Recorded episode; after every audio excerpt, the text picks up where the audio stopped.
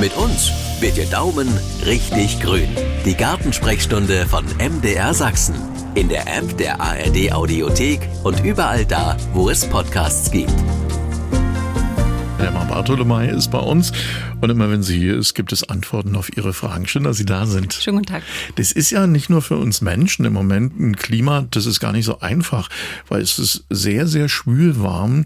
Unseren Pflanzen geht es da wahrscheinlich auch nicht gut. Oder gibt es Pflanzen, die sagen, jip ja je, also mal abgesehen vielleicht von einer Kakteen, äh, bei dem Wetter fühle ich mich so richtig gut? Hm. Naja, die Wärme ist das eine. Das andere ist natürlich die Frage der Wasserversorgung. Also wir haben schon Pflanzen, die auch auf diesem trockenen oder sehr warmen Standorten recht gut zurechtkommen. Ich denke da an Lavendel, ich denke da an Blauraude, ich denke an solche Sachen wie Schafgarbe beispielsweise. Also es gibt bei den Staudenpflanzen, es gibt aber auch bei den Gehölzen welche. Wir haben zum Beispiel einen großen Pfeifenstrauch, der braucht relativ wenig Börse jetzt im Vergleich und kommt mit der Hitze relativ gut zurecht. Und da kann man schon bewusst aussuchen dann in dem Zusammenhang. Wo man immer ein bisschen aufpassen muss, ist bei all den Schatten oder schattenverträglichen Pflanzen, beziehungsweise auch im Gewächshaus haben wir jetzt schon die ersten Hitzeschäden gehabt, weil man es doch unterschätzt, wie stark diese Sonnenintensität dann ist im Gewächshaus, auch für die eigentlich sonst wärmeliebenden Pflanzen. Wissen Sie was, Frau Bertolomei, wir gehen jetzt gleich mal ran ans Telefon. Schönen guten Tag, wer ist denn bei uns? Hallo. Ja, ich grüße Sie. Thomas Hesi, Hede hier und äh, Helma Bartolomei, unsere Expertin, hört Ihnen schon zu. Sie können loslegen. Ihr Schulzebaum aus Lautitz. Meine Frage wäre, ich habe eine Physalis-Pflanze. Die fängt an schön zu treiben und die treibt ja eigentlich dann bis ins Unermessliche. Muss man die zurückschneiden und wenn ja, dann wie? Hm. Also das macht schon Sinn, dann durchaus dort auch auszugeizen, paar Triebe, weil es sonst hat man wirklich halbfertige Früchte, fertige Früchte und Blüten ins Unermessliche, so wie Sie es schon beschreiben. Und da kann man schon überlegen, ob man das dann vielleicht so zwei- oder dreitriebig erzieht und dann wirklich, auch wenn man merkt jetzt so zum Spätsommer, dass ganz, ganz viele Frucht- und Blütenansätze so halbfertig sind, dass man dann noch wirklich kappt. Denn sonst hat man wirklich dann unheimlich viel halbfertige Früchte, die man zwar noch zu Dekozwecken nutzen kann, aber eben nicht mehr verzehren lernen kann. Ähm, ne? Dann bedanken wir uns für Ihren Anruf. Viel Spaß im Garten. Tschüss. Und am Telefon, da habe ich ja noch einen Hörer. Schönen guten Tag, wen habe ich denn jetzt dran? Der Frau Enelt. Frau Enelt, Sie haben bestimmt eine Frage an Herrn Ich habe eine Frage. Wir haben vor circa vier Jahren uns eine Säulenkirsche gekauft, eine Süßkirsche. Und die, die schlägt aus, die hat Äste, Nebenäste und alles, aber keine Kirschen dran. Dieses Jahr sind drei Stück dran. Machen wir hier was verkehrt?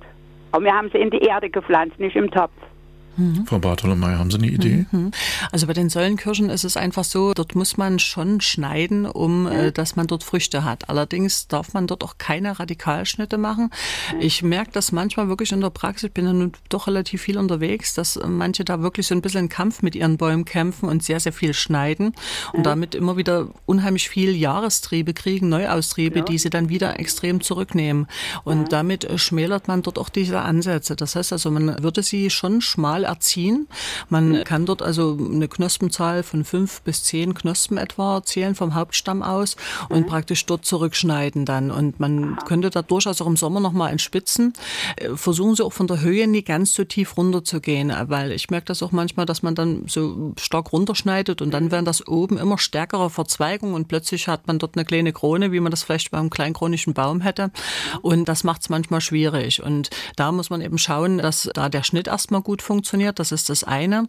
Zum anderen hatten wir natürlich in den letzten Jahren wirklich immer mal wieder Spätfröste. Das darf man nicht vergessen. Das heißt also, selbst normale Obstbäume, also bei unseren Kirschen dies Jahr hängt nicht viel dran. Das haben wir gemerkt. Und das war jetzt zweimal in Folge einfach. Und das kann natürlich auch eine Rolle spielen.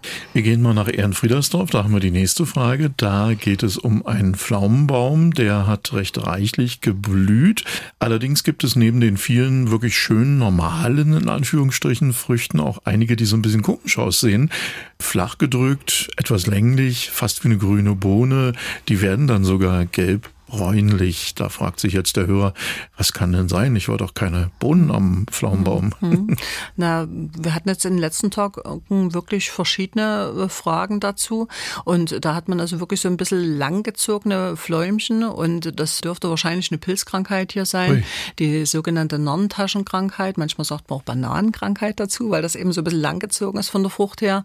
Das ist eine Pilzkrankheit, die uns immer mal wieder begleitet. Alle paar Jahre merke ich, da kommen ganz viele Fragen tragen plötzlich und dann ist das wieder mal zwei, drei Jahre völlig ruhig. Und hier ist es einfach so, man würde wirklich diese befallenen Früchte absammeln, dort wo es geht und versuchen, dass die Krone eine schöne luftige Krone ist, dass Laub und Früchte schnell abtrocknen können.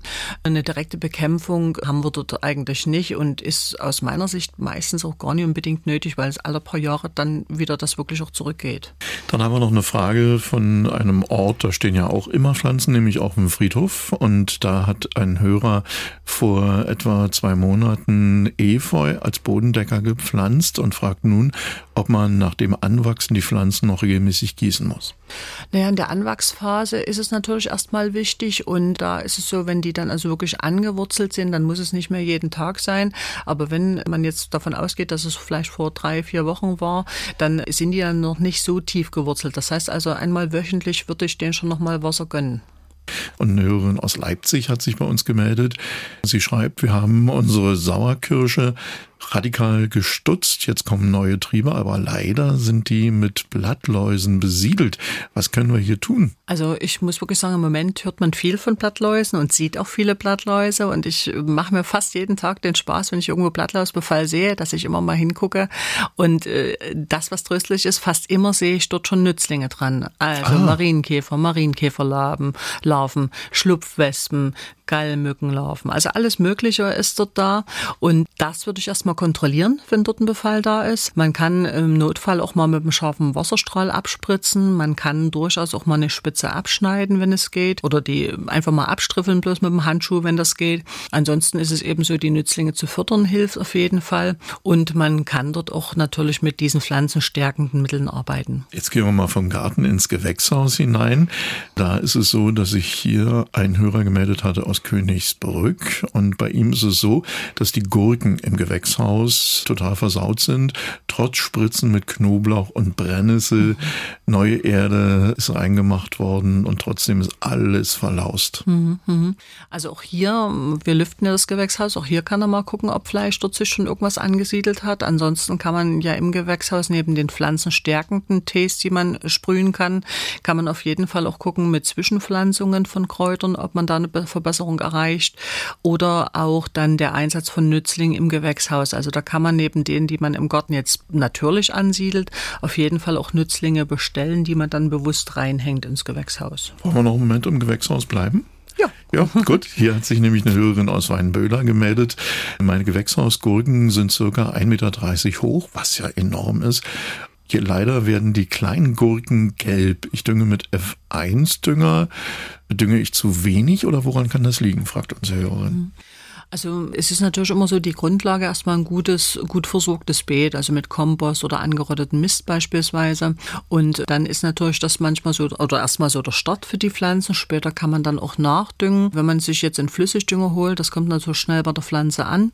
Da sind im Regelfall die genauen Beschreibungen auf der Packung drauf. Das sollte man also auch genauso beherzigen in den Abständen, in der Dosierung. Alternativ kann man natürlich auch selber so was herstellen, also die Brennnesseljauche zum Beispiel, die man man herstellen kann oder auch mit anderen Kräutern. Also es kann ja auch anderes Kraut verjaucht werden tatsächlich.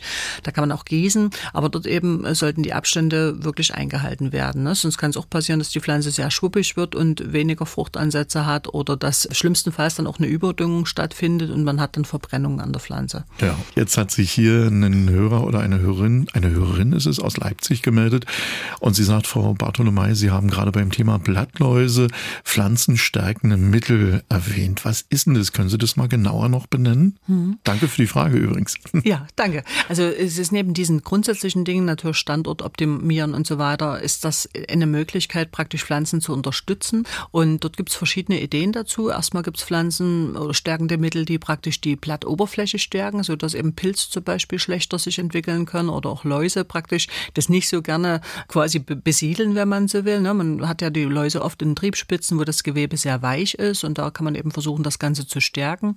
Zum anderen gibt es auch Sachen, die vertreiben durch ihren Geruch durch ihren Gestank, also in dem Fall beim mhm. Knoblauch zum Beispiel.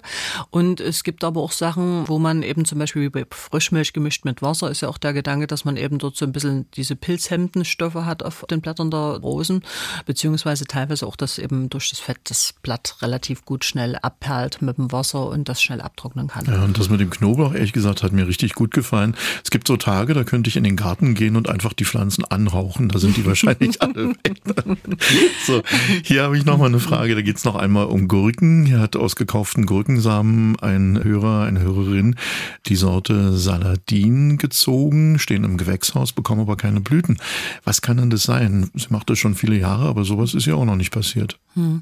Oh, das ist jetzt schwer zu sagen von ferne. Also wir wissen jetzt nicht, wie groß, wie breit die Pflanzen sind. Also wir haben natürlich jetzt wirklich erst, ja, gerade so Mitte Juni geschafft. Das heißt also, wir hatten ja auch teilweise kühle Nächte. Zwar im Gewächshaus ist das alles ein bisschen wärmer, aber manchmal hat man so diese, diese Anlaufschwierigkeiten tatsächlich. Allerdings muss man eben auch gucken, wie ist die Versorgung. Also manchmal hat man es eben, wenn man sehr stickstoffbetont düngt, dass die Pflanzen sehr an die Blattmasse gehen. Also ich habe das letzte Woche erst wieder gehört, da hat jemand Mist eingemischt, dann hat er noch Hornspäne drüber gegeben und noch jede Woche alle 14 Tage so mit Brennnessel dann unterstützend gegossen. Und das ist dann zu viel des Guten. Da kann es auch sein, dass die Pflanze sehr an die Blattmasse geht durchs Überangebot mit dem Stickstoff und dann kann es auch sein, sie werden blühfaul. Ja, letzte Runde war das heute, aber in 14 Tagen machen wir weiter, denn die Fragen, die gehen uns ja nicht aus. Für heute vielen Dank an Helma Bartolomei. Gerne. Das war die Gartensprechstunde von MDR Sachsen. Und wenn es nach der Gartenarbeit irgendwo zwickt, hören Sie doch auch mal in unsere Hausarzt-Sprechstunde rein. In der App der ARD Audiothek.